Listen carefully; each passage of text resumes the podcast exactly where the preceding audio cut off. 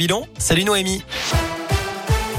Salut Cyril, salut à tous. Côté trafic, on a 2 km de bouchons en ce moment sur l'A47 à hauteur de Rive de J en direction de Saint-Etienne. Partout ailleurs, vous circulez sans grande difficulté.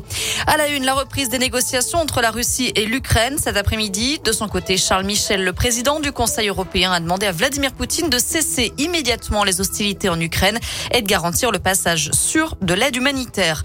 Un peu plus tôt, Kiev a refusé les couloirs humanitaires proposés par Moscou.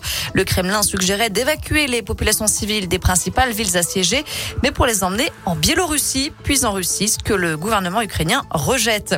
Plus d'un million et demi de personnes ont déjà fui les zones de conflit ces dix derniers jours. C'est du jamais vu depuis la Seconde Guerre mondiale.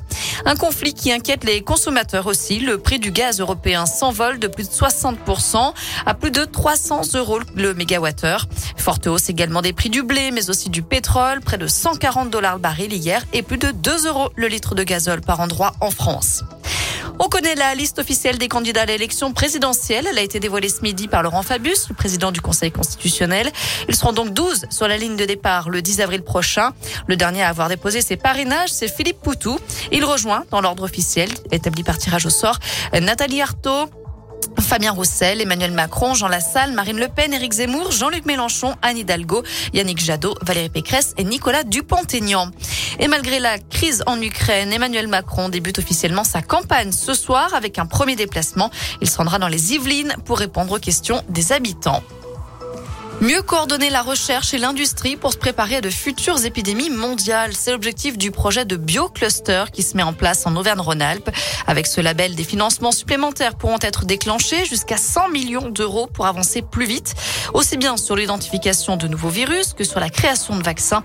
Le label a été présenté ce matin à l'hôtel de région à Lyon. Les élus doivent échanger sur le dossier avec Jean Castex qui sera en déplacement cet après-midi sur le site de Sanofi à Neuville-sur-Saône près de Lyon. En bref, faute de médecins urgentistes, le HPL, l'hôpital privé de la Loire, ferme ses urgences de nuit entre 20h et 8h à partir de ce soir, et ce, au moins jusqu'à fin mars. Il frappe sa mère et s'en prend au policier. Un individu a été interpellé vendredi dans le hall d'un immeuble à Bourg-en-Bresse. Il présentait une plaie à la tête. Il venait de violenter sa mère et s'en est pris au policier venu le maîtriser.